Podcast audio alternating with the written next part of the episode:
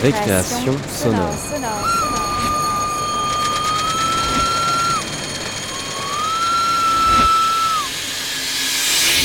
Sur Radio Campus Paris. Il est 18h et vous êtes sur Radio Campus Paris. Bienvenue dans Récréation sonore. Jour après jour, nous utilisons des listes intimes, personnelles, qui nous apparaissent parfois comme des litanies ou des obsessions des idées que l'on note et que l'on remet parfois à plus tard. On construit des listes pour le quotidien, pour charpenter nos idées, pour faire évoluer nos pensées. Des listes les plus pragmatiques aux plus poétiques, nous nous en nourrissons pour notre quotidien. Dans cette édition, nous diffuserons les œuvres de Jacques Kerouac, Pike Malinowski, Léa Minot et une pièce de Fornugia Nova aux multiples participants. Mais tout de suite, commençons avec l'œuvre de Pauline Tiprez intitulée L'inventaire.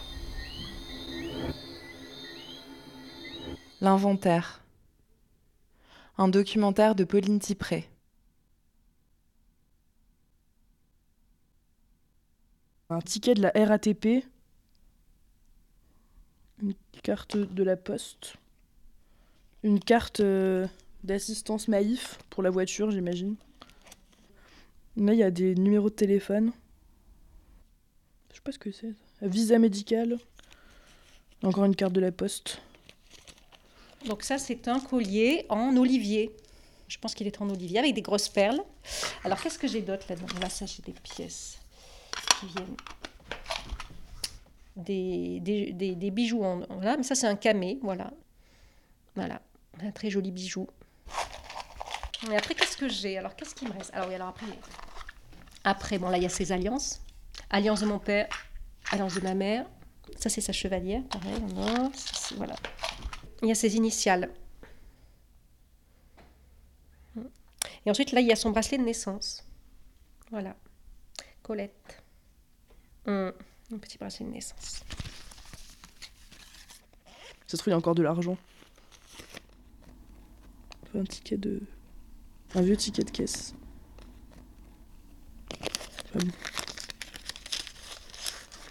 Ils écrivaient encore la somme en francs. C'est fou. Ça, c'est la carte euh, de la bibliothèque de la ville. Mise à jour, euh, dernière mise à jour 2004. Donc là, il y a le permis de conduire, qui est l'ancien permis de conduire d'ailleurs. Ah ouais, là, j'en sais trop la tête à l'ancienne avec les grosses lunettes années 70 et des cheveux du coup.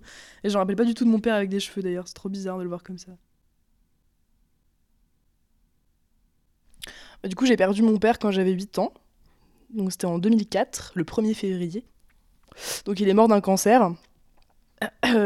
Et il est tombé malade euh, l'année, euh, enfin juste après ma naissance en fait, quand j'avais un an, il est tombé malade. Donc j'ai toujours connu mon père malade en fait. Il avait un cancer du rein. Voilà. Donc ça c'est un petit, un petit cahier d'école sur lequel il y a un agriculteur qui tire son... Il y a un cheval qui est voilà un agriculteur qui est derrière, il y a une charrue. C'est poésie et texte écrit par euh, Colette, née en 1937. Donc du coup ça c'est le ce cahier là, c'est hum. c'est des poèmes écrits euh, par ma mère quand elle était enfant. Peut-être que vous pouvez juste me le décrire. Euh. Alors, il est écrit à la plume, c'est écrit à la plume. C'est il y a l'année est indiquée, les titres sont indiqués, les poèmes font entre 4 quatre lignes, quatre lignes et, euh, et, une, et 80 lignes. Euh, il y a de la prose, il y a des vers. Cela parle de la nature. Et alors elle raconte comment elle est bien dedans, que c'est l'automne, que l'automne arrive, qu'on fait des feux dans la cheminée, qu'on est heureux d'être tous ensemble dans la maison. Et ça se termine par, et euh, de voir, ça c'est très émouvant pour moi, moi, blotti près de la cheminée, j'écoute le vent qui mugit et je songe aux infortunés surpris par la terrible nuit. Onze ans.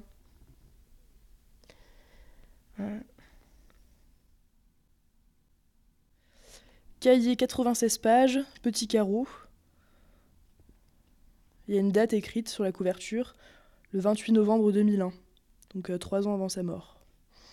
Euh, je pense que c'était un, un peu un carnet de notes alors mi-carnet de notes, mi-journal intime, euh, mi-liste de choses à faire. Enfin, mémo. Ouais, un peu mémo.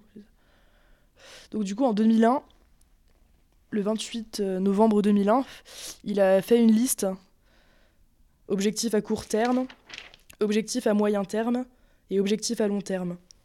Et euh, il a parlé de moi, enfin il a parlé de mes frères et sœurs et moi, dans les objectifs à long terme, accueillir les enfants et les conjoints de Louis, Marie et Lucie, être un grand-père actif qui leur fait découvrir mes passions. Mourir vieux mais avec des conditions favorables, rapidement comme ma grand-mère ou accidentellement en faisant quelque chose que j'aime. Euh, Ah oui, alors là aussi j'aime bien, ça c'est une, une de mes pages préférées. Liste des plaisirs quotidiens.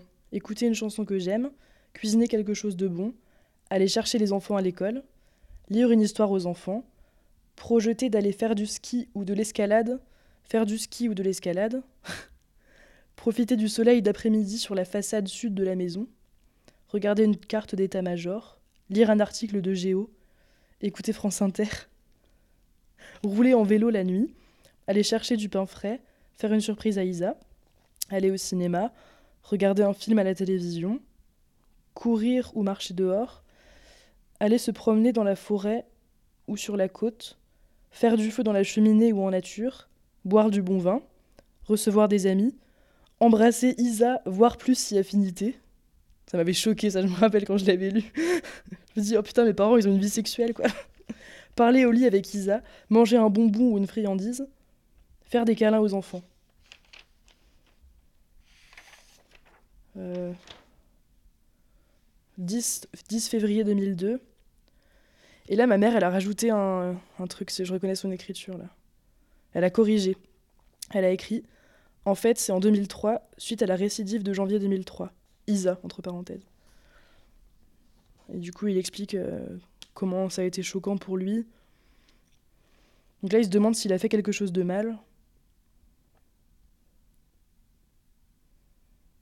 Là, il parle de ma mère, je trouve ça trop beau, parce qu'il dit euh, Isa m'aime si fort, j'ai l'impression que notre amour est l'un des plus forts qui soit sur cette terre.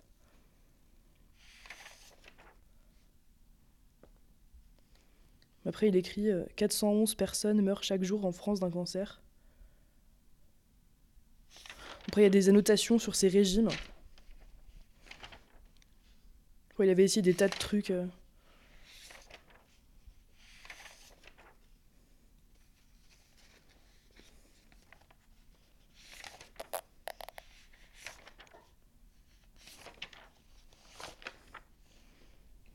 C'était très, c'est très brouillon. hein. Il avait, bon, après, en même temps, euh, c'était pas destiné à être lu par quelqu'un d'autre, mais. euh, Repas midi et soir, 400 à 500 grammes de crudités, carottes, salade verte, endive.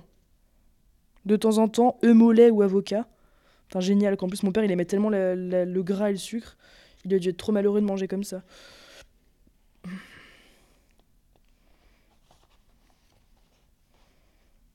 Pour moi, c'est euh, vraiment une espèce d'objet un peu sacré. euh, parce que c'est, tu vois, presque, c'est presque une preuve de son passage sur Terre, quoi, en quelque sorte. Et je trouve que c'est un document euh, qui. C'est quelque chose qui peut servir d'exemple aussi.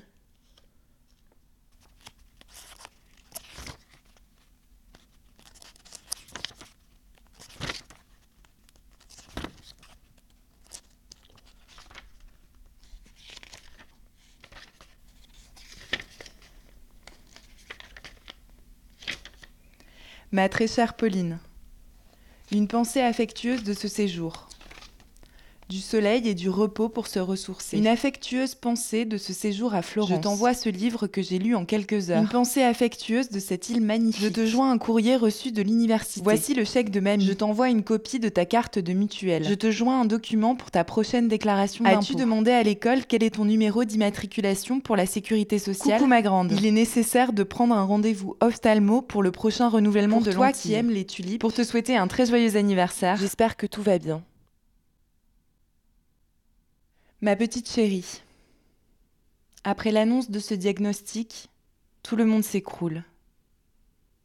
Je vais rassembler toutes mes forces pour me battre et je vais m'en sortir.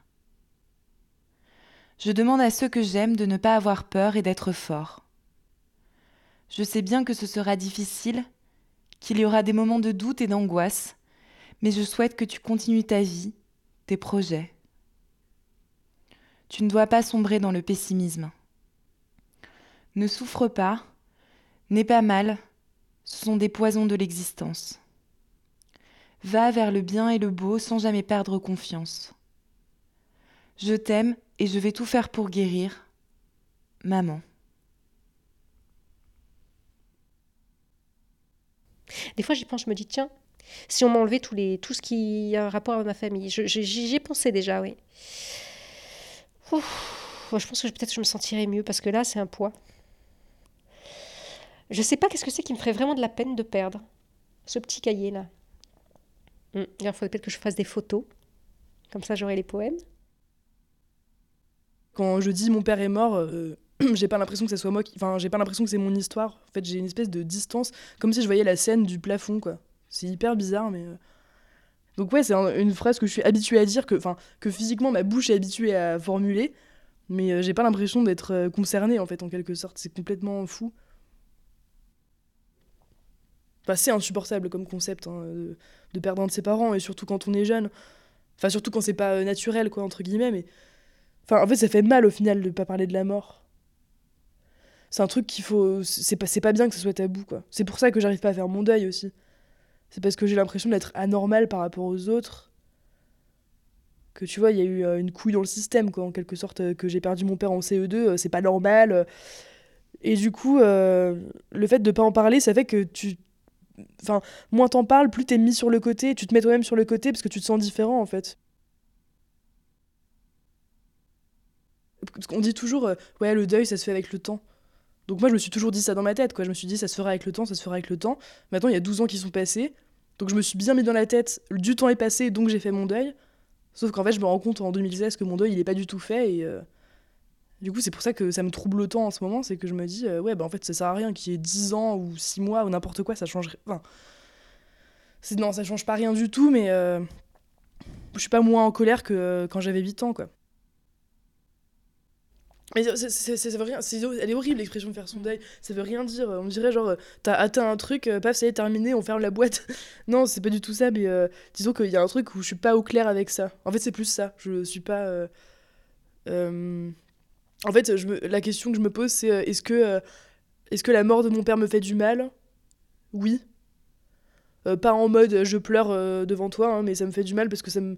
Tu vois, je, je sens en fait que, mon, quand j'en parle, mon état physique il change. Hein, tu vois, genre j'ai le, tu vois, j'ai comme un peu genre le, le bide un peu qui se contracte. Enfin, je sens que je suis pas du tout normal.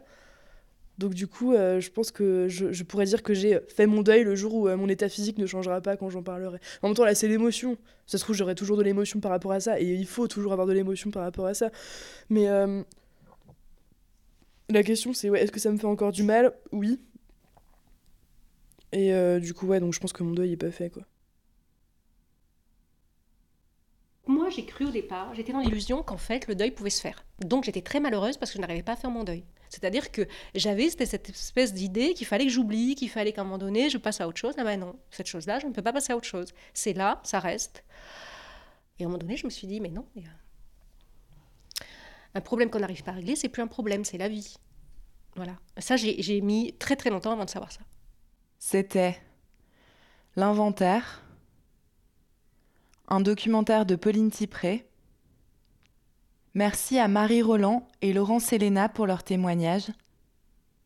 Créadoc, Angoulême, le 9 décembre 2016. In my medicine cabinet, the winter fly has died of old age.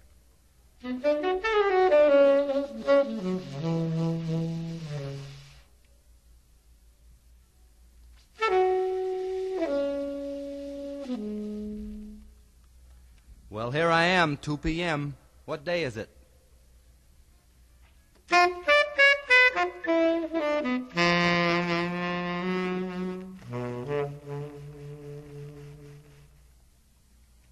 The tree looks like a dog barking at heaven.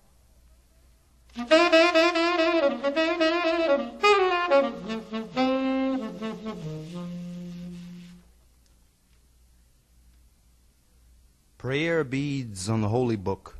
My knees are cold.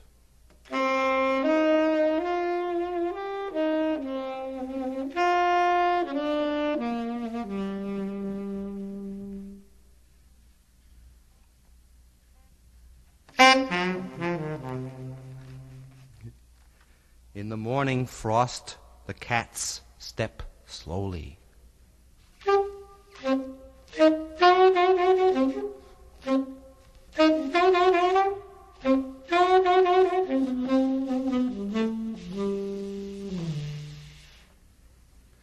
No telegram today, only more leaves fell.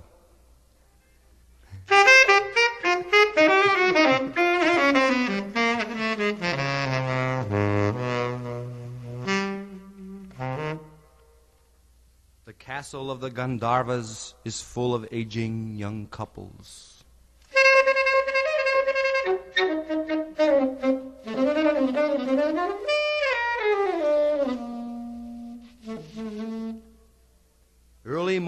Yellow flowers, thinking about the drunkards of Mexico.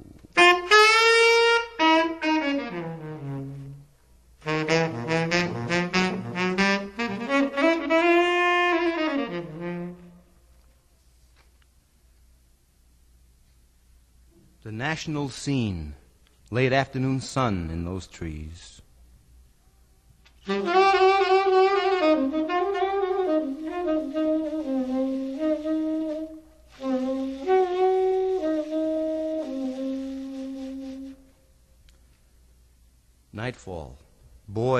Smashing dandelions with a stick.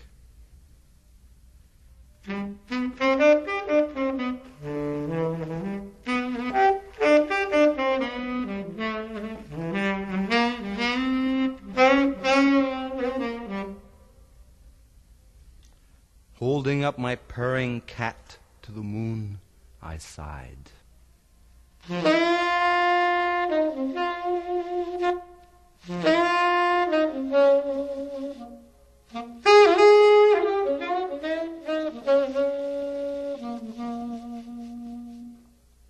August moon.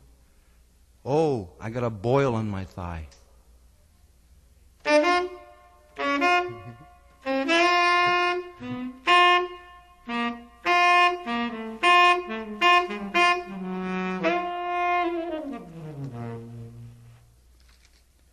Drunk as a hoot owl, writing letters by thunderstorm.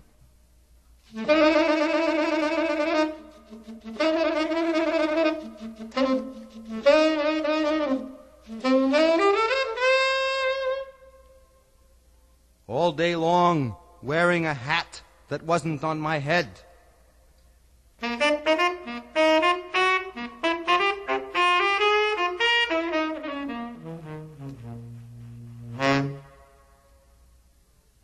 Young girls running up the library steps with shorts on.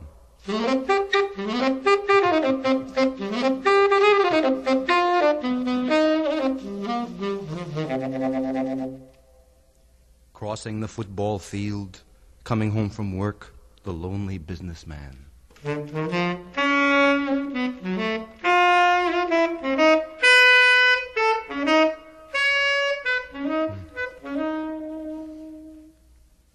Useless, useless, heavy rain driving into the sea.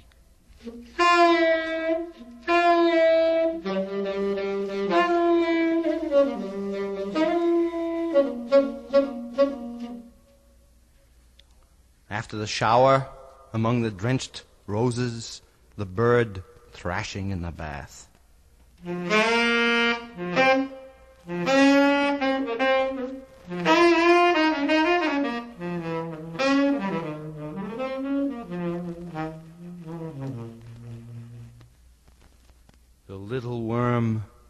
Itself from the roof by a self shat thread.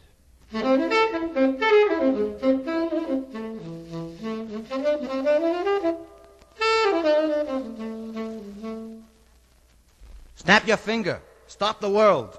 Rain falls harder.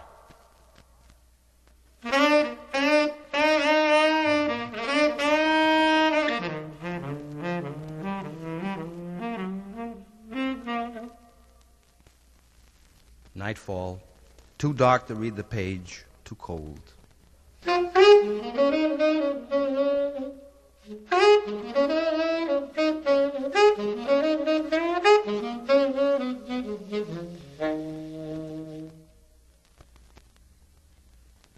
In my medicine cabinet, the winter fly has died of old age.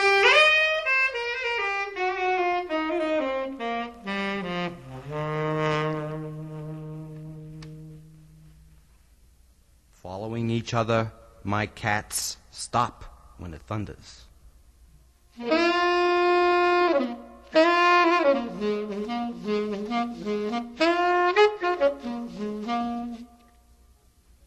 Spring evening, the two 18 year old sisters.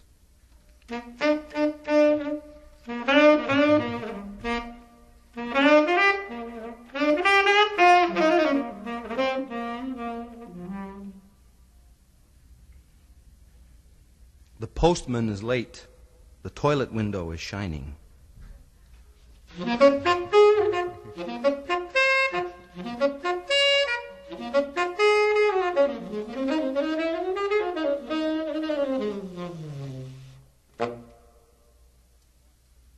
Wash hung out by moonlight, Friday night in May.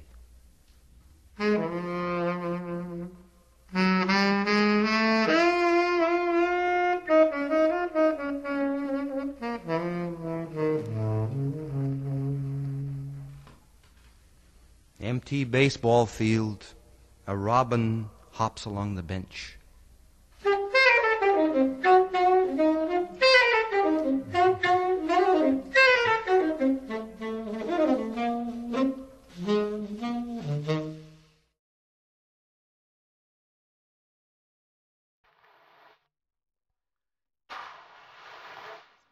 Euh,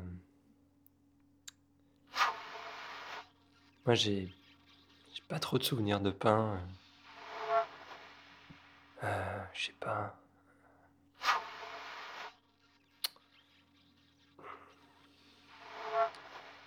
Ce dont je me souviens, c'est la, euh, la voracité avec laquelle les élèves se jetaient sur le pain à midi. Ils s'en mettaient plein les poches pour pouvoir en manger euh, à la récré, l'après-midi. Et c'est vraiment ce que chez mes parents, on mangeait du pain, mais modérément, enfin, avec le fromage ou le matin petit-déj. Et là, je me souviens de ça, ce truc. Je me dis, tiens, il y a des gens pour qui le pain, c'est quelque chose euh, de-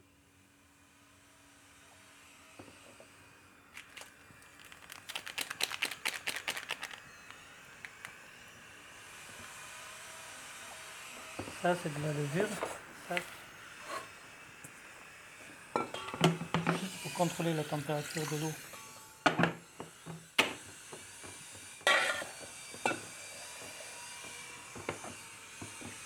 Que soit très chaud, sinon on brûle les levures.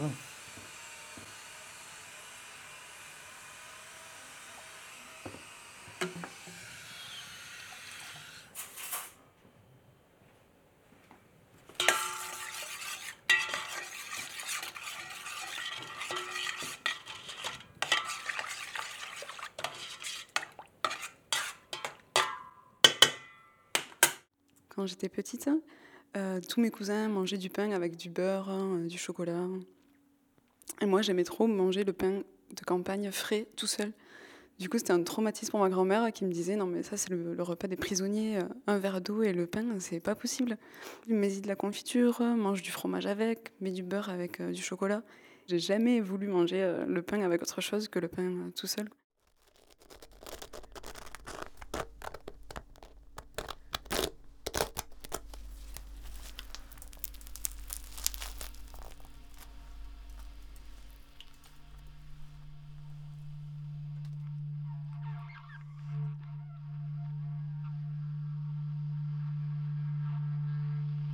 Elle est longue.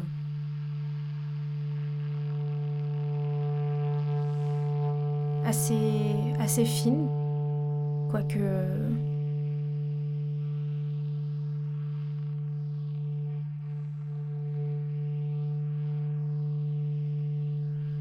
Il y a cinq boules et un cœur.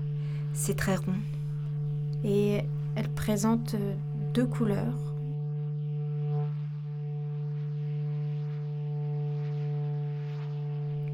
Très doux sous les doigts.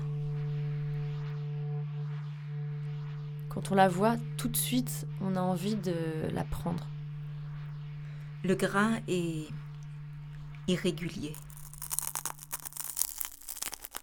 on sait que chacun a sa part. Une première qui est assez dorée mais qui tend vers le, vers le jaune euh, orangé.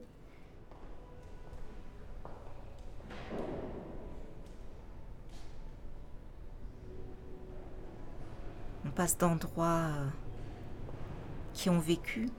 Et une plus brune. À des endroits tout lisses. Où rien s'est passé.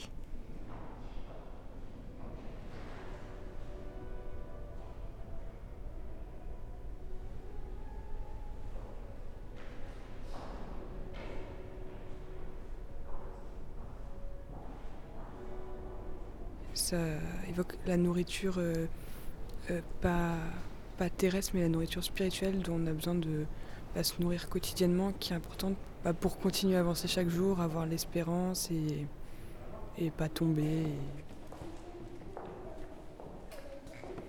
Manger le pain des larmes.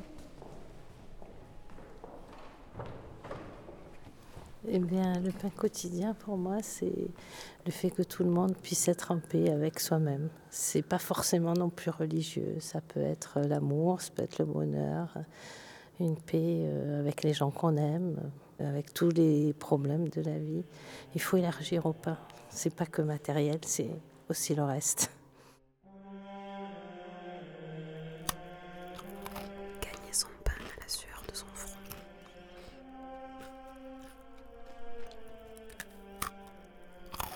Mange son mange pain son sous pain son manteau. sous son manteau.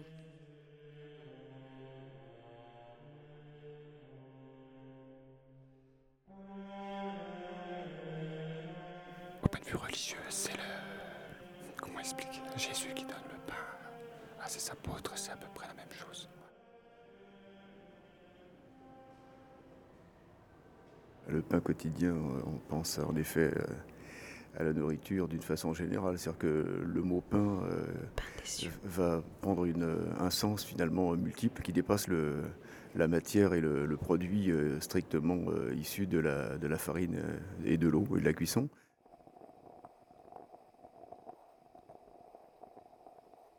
Alors ici, nous sommes au presbytère de la paroisse d'Arles, la paroisse Saint-Trophime, et je suis Don Jean-Yves.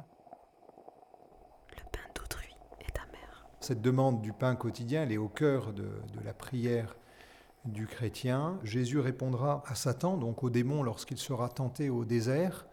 Euh, Quand euh, le démon dit à, Jésus, euh, tu vois ces pierres-là, euh, si tu es le Fils de Dieu, tu peux transformer ces pierres en, pain. Et Jésus va, lui répondre, l'homme ne se nourrit pas seulement de, de pain, mais de toute parole qui sort de la bouche de Dieu.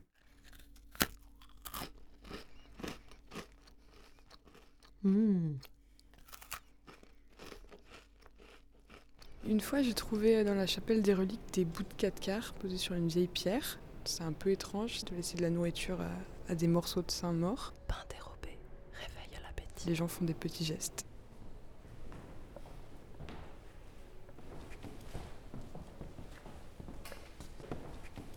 Mieux vaut pain en poche, que plume au chapeau. Il nous permettait de s'amuser avec les hosties. Alors il nous donnait des gros paquets d'hosties et on s'amusait entre nous. On disait ah je te baptise et paf on mordait dans une vingtaine d'hosties à la fois et il nous laissait faire. Il était très tolérant. Les mains noires font manger le pain blanc. À pain dur, à mal enfourné, Mal enfourné, on fait des pains on fait des pains cornus. Je ne mange pas de ce pain-là. Je ne mange pas de ce pain-là.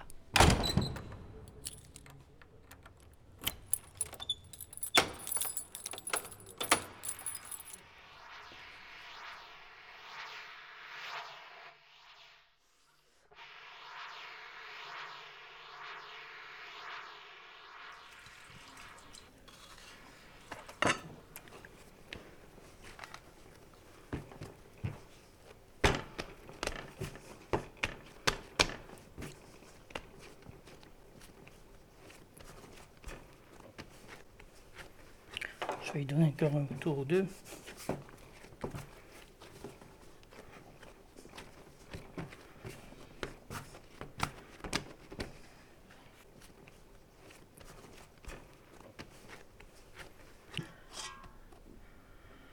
Voilà. Donc là, on va la laisser lever tranquillement.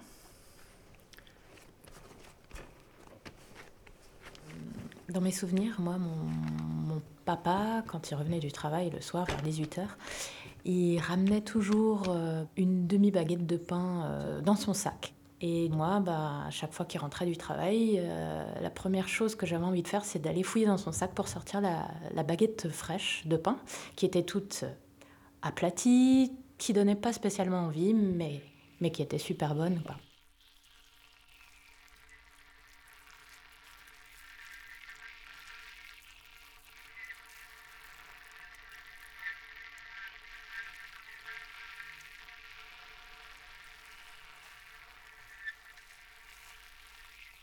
Et après, tout se passe dans la bouche.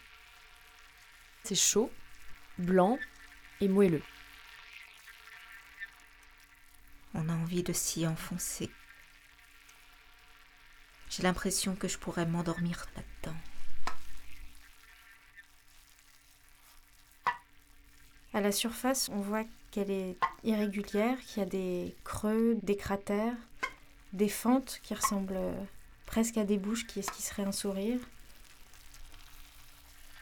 Il y a une longue crête qui la parcourt et qu'on a envie de caresser du bout des doigts, mais délicatement parce qu'on pourrait presque s'y couper.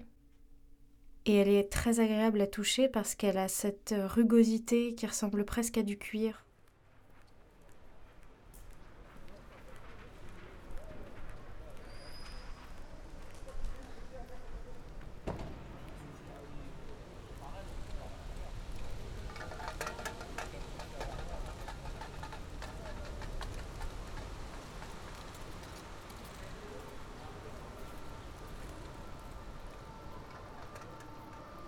Quand j'étais en prison, là, Tarascon, j'ai fait quoi Deux ans, j'ai fait quand même. Il y a la boulangerie dedans. Ils font travailler les, prisonniers. Je fallait faire boulangerie. Et en fait, euh, pour moi, c'était pas bon. Je, ne savais pas le faire, le, pain. Ouais, c'est compliqué. C'est pas genre que tu arrives, tu viens, tu poses, c'est pas comme ça. Hein. Moi, je croyais que c'est comme ça, moi. Mais en fait, non faire travailler la pâte, euh, il faut le faire tourner, il euh, faut le couper. Mais moi, j'ai pas de patience de ça. en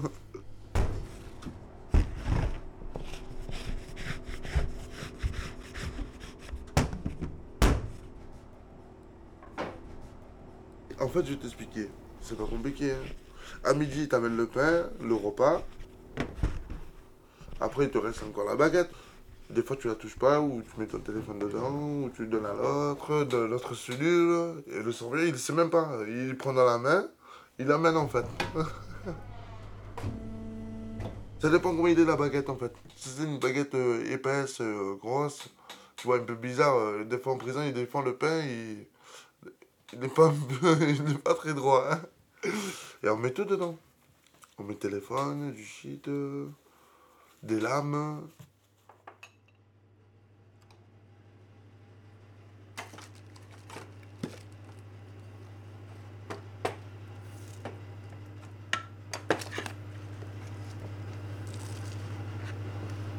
Graines de tournesol et des graines de sésame.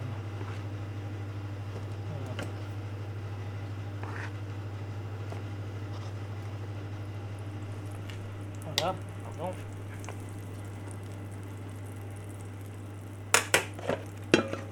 Alors on récupère tout ce qui reste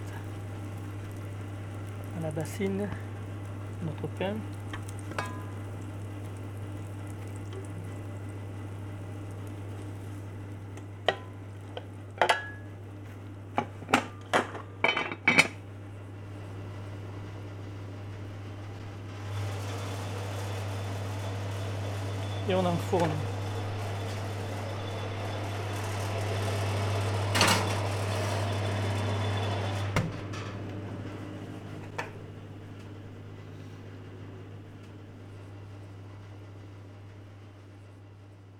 Euh, moi, je me souviens de ma tante euh, du côté paternel, tunisienne. Elle préparait le pain tabouna, qui est euh, un pain plat, blanc, qui est cuit dans un four en terre. Et ça a une odeur qui est incomparable, je la reconnais n'importe où. Elle me disait toujours que pour savoir la quantité de pain dont tu as besoin, c'est la taille de ta main. Tu as juste à faire confiance à ce que tu peux prendre, tenir dans une main.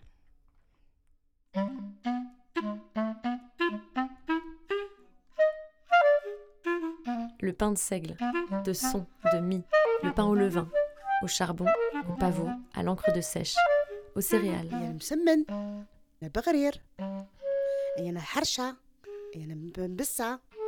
Le pain azim, le pain bûcheron, polka, Napoléon, la faluche, la fouée, la fougasse, le pain bi, blanc, gris, noir, complet, la baguette, la ficelle, la flûte, le pain qui chante. La semoule, la farine, le sel, la levure, l'eau chaude un peu, pas beaucoup, tiède. C'est facile. كان عندك طاجين ان بوال تكون ثقيله لوغد ديريها فوق الفرن ça sent bon ça sent très très bon moi j'ai fait le pain pour donner pour صدق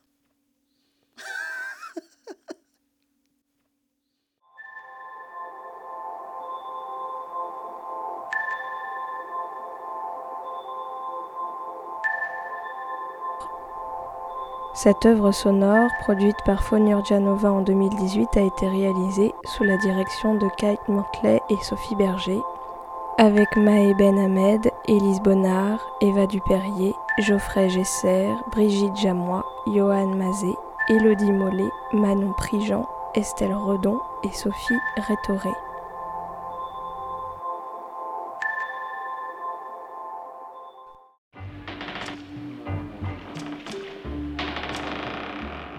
The mouse in my kitchen poops in the silverware, and I don't do anything about it. I slept with two male bodybuilders at the same time. One was married. I told her I was parking into this spot, but she wouldn't give it up. So when she left, I poured root beer soda on the windshield and hood of her car. I felt vindicated. I had sex with my girlfriend's mother. I'm cutting work today, sick day. I shaved my brother's head and blamed it on my sister. I still kind of miss Frankie.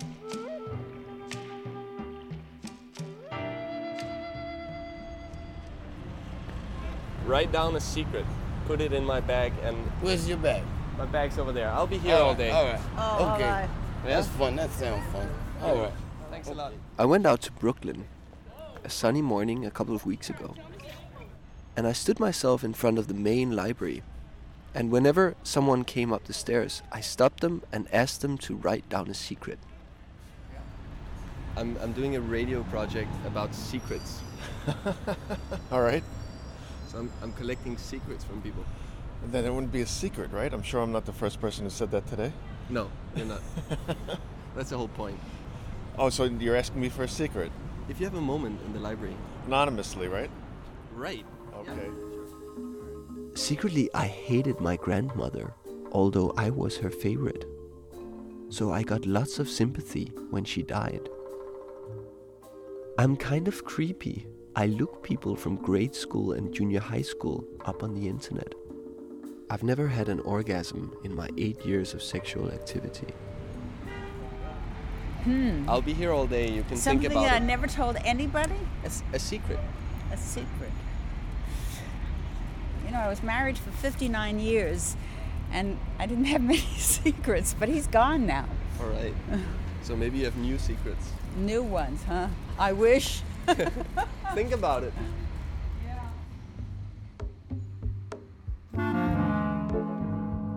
Still have feelings for Jordan, but I can't let it be known. I showed my little cousin my body because he seemed curious. I like eating cat. My racism has become more severe since I moved to New York. I cheated on my boyfriend with an Argentinian horseback rider. We are conspiring to overthrow the US government. I've lied to my family about my lover's age. I am scared of clowns.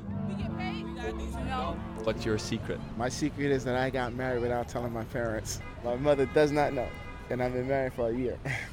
That's a big secret. Why, why didn't you tell her? Ah, she, she's too much in my business, and I, she probably wouldn't approve of it anyway. So she'll find out like some years later. I mean, she kind of got an idea because she works with my wife's family, um, but they don't talk. I don't have none. I cleaned out the closet, got rid of the dirty laundry. Yeah, How about an old secret? there's none. I I, I talked about them. I let them go. Now I'm moving on. That's how you grow. No secrets. My secret is that my birthday is June 27th. I used to steal all my classmates' belongings when they went home. I did this all throughout elementary school. I was a big kleptomaniac. For some reason, I'm really turned on by the smell of bats. And although I very rarely get to sniff a bat, when I do, it brings me into overdrive. I own a piece of property that my family doesn't know about. If my girlfriend didn't feel weird about it, I wouldn't object to getting head in this here job placement section of the Brooklyn Public Library. I'm scared of writing my autobiography. What's my secret? What? Why do you want to know? Uh, because you want to know mine, so I want to know yours. Like something for something? I'm just I'm just interested in secrets. I know, it's wonderful, it's interesting. But I actually haven't thought about my own secret, really. Oh. I have to do research before. Dig in yourself, see what's your darkest secret. Then go find another dark one.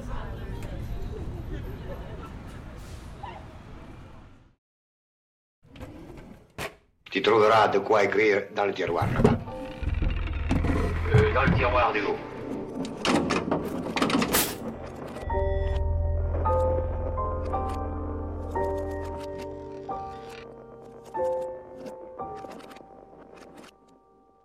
Gemma était belle à faire fondre les hommes. Elle, Elle ressemblait, ressemblait à à Monica Vitti. Monica Vitti. Jeune, italienne, blonde, les yeux bleus, la peau mate, menue et gracieuse. Grandie en Tunisie dans le faste de l'après-guerre, elle rayonne, elle séduit. Gemma était ma grand-mère, restée figée, glacée dans les bouches de ses trois filles. Elles en parlent tant que j'ai le sentiment de la connaître, mieux que tous mes autres grands-parents. Fantôme ou mythe familial, j'ai pensé qu'en essayant de recomposer son portrait, j'allais pouvoir l'apprivoiser. Voici le dernier volet de Gemma. Rejoindre la mer.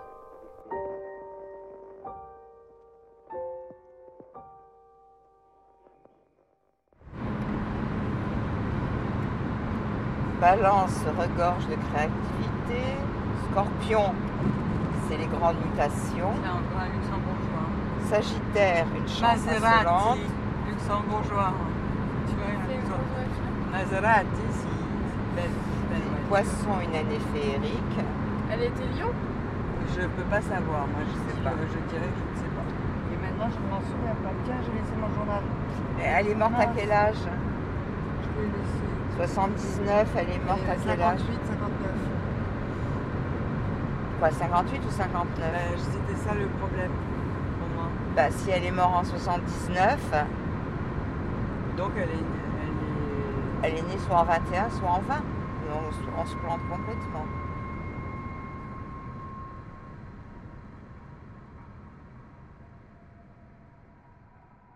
Ma mère, elle n'est pas venue quand j'ai quand j'ai accouché. En général, les filles, elles aiment bien que leur mère, elle vienne, euh, elle vienne à la maternité. Bon, d'accord, elle était à Nice, elle était déjà malade, euh, d'accord. Mais moi, je, je, vivais pas trop la maladie de ma mère. Depuis que ma petite sœur est née, on entendait tellement qu'elle était malade qu'après, tu n'y fais plus attention, quoi, tu vois. Mais bon, j'en ai quand même voulu qu'elle soit pas venue à la maternité. Et quand ma mère est morte, moi, je suis devenue mère. Moi, je l'avais vue euh, certainement début septembre, fin août, début septembre. Joël aussi est allé. Et je me souviens qu'elle ne voulait plus rien manger. Qu'elle disait qu'elle avait une grosse boule dans le ventre. La seule chose qu'elle voulait, c'est du, du, du Yano, café Yano. Elle était macrobiotique encore. Je me souviens de lui avoir donné plusieurs fois à la cuillère. euh, c'est comme une céréale euh, moulue, quoi, comme de l'orge. Je ne sais pas ce que c'est. Voilà. Et elle mangeait rien. Mais je lui donnais à la cuillère quelque chose comme ça de liquide. Voilà. Et puis de toute façon, après, moi, j'ai dû partir parce que voilà, on avait nos vies aussi. Hein. Elle était à, à l'hôpital à Nice. Et moi, c'était terrible parce que euh, j'étais restée un an sans travailler, j'étais au chômage, et puis en même temps, j'étais mère pour m'occuper de Victor. Et en septembre, j'avais retrouvé un autre boulot. Et euh, ma mère, elle se retrouve à l'hôpital. Et moi, j'ai pas osé, parce que je venais juste de rentrer dans, ce nouveau boulot, j'ai pas osé demander un congé pour aller voir ma mère à l'hôpital. J'avais 18 ans. 19 ans, pardon, 19 ans. J'étais quelqu'un qui donnait pas beaucoup de nouvelles. Et ça faisait au moins trois semaines qu'elle n'avait pas eu de mes nouvelles. J'étais partie à Bruxelles parce que j'avais passé l'oral de rattrapage pour passer en deuxième année d'architecture. J'étais obligée de partir au mois de septembre et évidemment, elle est décédée pendant que je j'étais pas là. Je m'y attendais pas. Ou alors, j'ai pas voulu m'y attendre. Il paraît qu'elle a dit à papa que euh, elle avait espéré d'avoir des nouvelles et puis que j'en avais pas donné et qu'elle avait attendu, attendu, attendu et que à un moment donné elle était partie.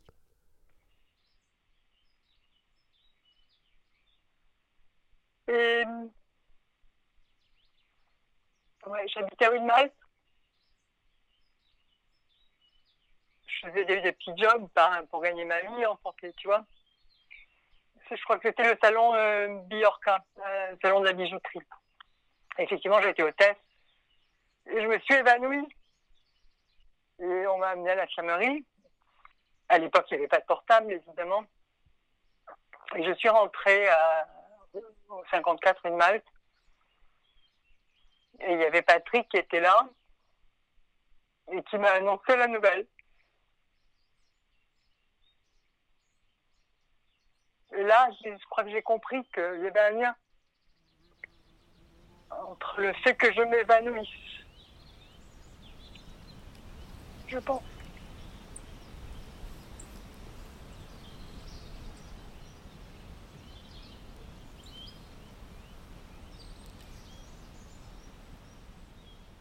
On m'appelle pour aller dans le bureau. On me dit on vous appelle de Nice, c'est urgent. Et c'est mon père qui me dit écoute, euh, ta mère veut sortir, elle veut pas rester, elle veut pas se faire opérer.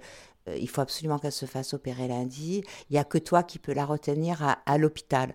Elle savait que si elle restait à l'hôpital, elle allait se débrancher. C'est pour ça qu'elle voulait quitter l'hôpital pour rentrer chez elle, parce que si elle rentrait chez elle, elle n'aurait pas été opérée. Et l'opération était prévue le, le lundi. Et donc, il me passe ma mère. Elle m'a dit, ma fille, t'auras voulu ma mort. Et c'est le dernier mot que ma mère m'a dit. On dirait qu'elle a planifié sa mort, quoi. Elle avait envoyé papa chercher un vanity case pour l'éloigner. Et quand il est revenu, elle était morte. Et on n'en a jamais parlé. Et avec mon père, on n'en a jamais parlé.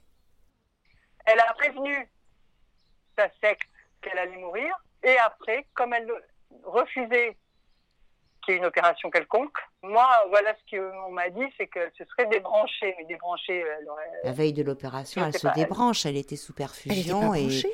elle, elle- elle commande sa mort, quoi. Tu Elle n'était pas branchée? Donc elle s'est débranchée de quoi? Tout simplement parce que la secte disait qu'on on n'avait pas le droit d'ouvrir un corps, donc on n'avait pas le droit d'opérer. Parce que je sais pas quoi au niveau de la réincarnation ou je ne sais quoi, elle était complètement là-dedans. On ne sait pas trop comment elle est morte. On ne sait pas trop. Moi, je suis persuadée qu'elle s'est suicidée. J'ai demandé le dossier au centre La Cassagne pour savoir euh, comment elle était morte. Et en fait, euh, ils disent que c'est un arrêt du cœur. Mais c'est louche, la manière dont c'est décrit. Et euh, en arrivant là-bas, on n'a pas eu le droit d'avoir. Parce qu'elle avait demandé qu'on laisse le corps plusieurs jours pour que l'âme puisse partir et rejoindre les siens. Et la secte a vu notre mère alors que notre père ne l'a pas vue. Et la secte a vu notre mère avant que nous la voyions. Gemma a décidé de se faire incinérer. Déjà, quelle tristesse. Alors bien sûr, c'est pratique, mais pour ceux qui restent, c'est terrible. Parce qu'il n'y a pas un endroit. C'est vrai que les tombes, si tu veux, c'est pratique parce que ça bouge pas et que tu peux y aller et que tu peux. Et donc ça a été un enterrement assez difficile. Elle avait même laissé un mot en disant que sa sœur José, que ses autres sœurs et frères ne soient pas là. Personne n'a eu le droit de venir. Que les gens de sa secte qui ont chanté les louanges et qui ont envoyé leurs chants là. Et nous, les enfants et le père. Si, on était là. Mais euh, on n'était pas là, on n'a pas eu le droit de la voir euh, jusqu'au bout, on n'a pas eu le droit de, de l'accompagner. Mais c'est assez irréel, hein, sa mort. En fait, même sa mort m'a échappé, quoi. Nous a échappé.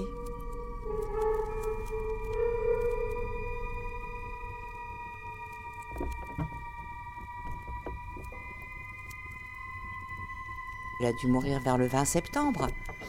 Tu vois Et Je suis née le 20 septembre.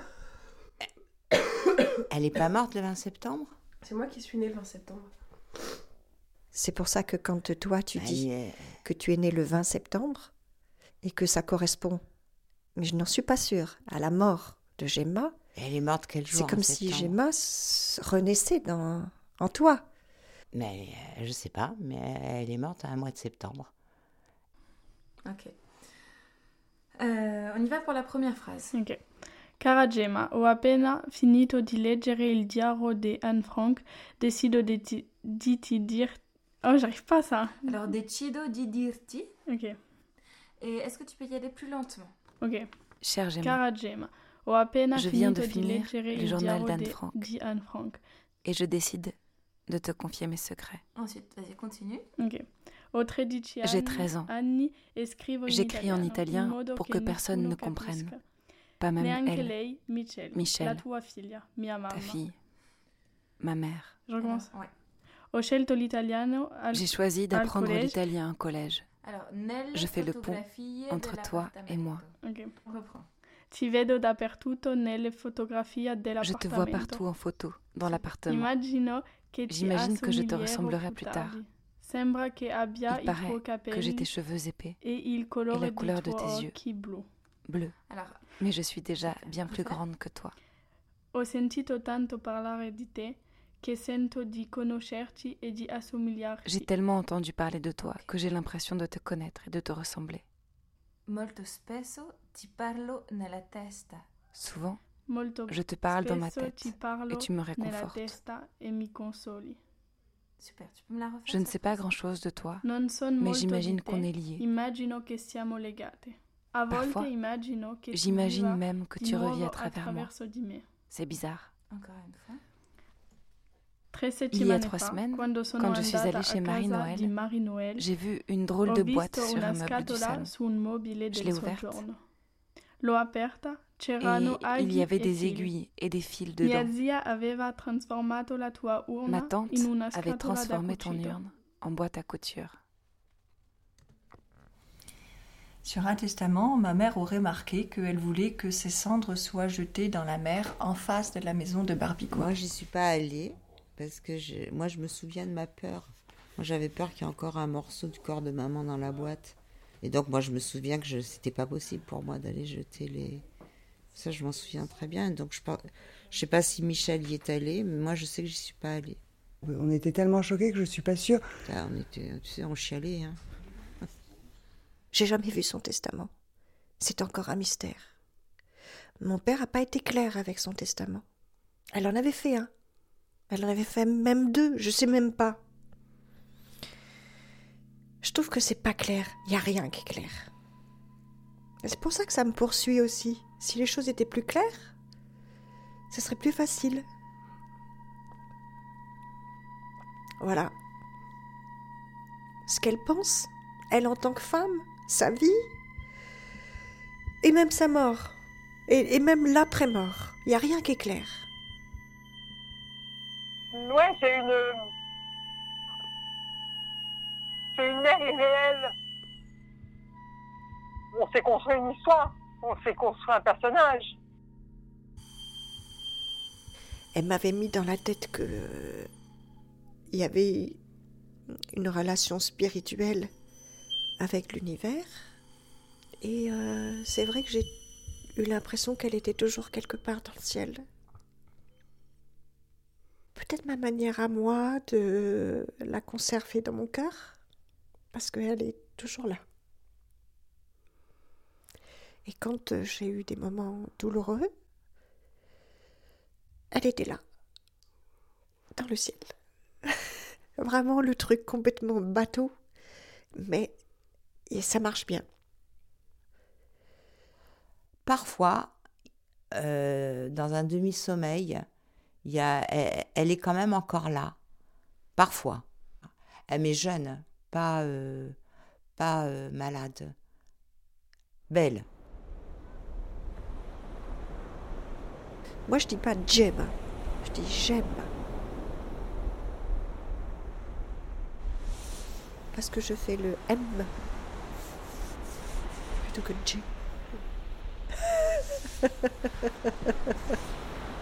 j'aime un j'aime.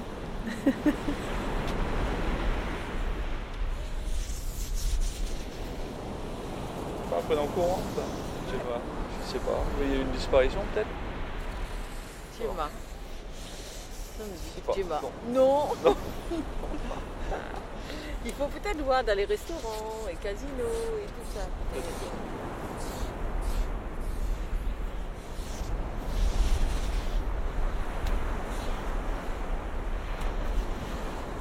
Le tuo figli non sappiano niente della tua morte. Dove sei, Gemma? Dove sei? Nel mare? Nel mare? Cerco. Où es-tu, Gemma Où es-tu? Dans la mer? Je te cherche. Elle te cherche. Tes filles te cherchent. Où es-tu, Gemma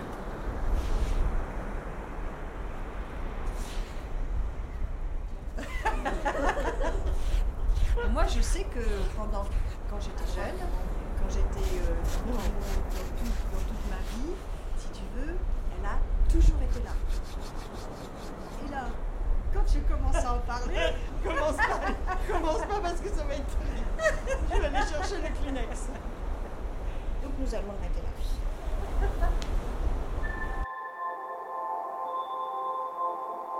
Récréation sonore. C'est la fin de Récréation sonore. La toute nouvelle saison débutera le 27 septembre 2020. Nous lançons d'ores et déjà notre appel à création d'œuvres sonores et nous attendons vos œuvres d'ici la fin juillet. Pour l'année prochaine, nous programmons nos émissions à partir des thématiques suivantes. Le confinement, le déconfinement, la ville, la maison, les repas, la famille, l'invisible, le sport, la nuit et la nature. Vous retrouverez toutes les informations sur la page de l'émission de récréation sonore. Nous signalons également l'appel à création de Fornugianova qui court jusqu'au 15 juillet 2020. Cette émission a été produite et préparée par Anna-Livia Marcheson et Abby McNeil. Toute l'équipe de récréation sonore vous souhaite un très bel été.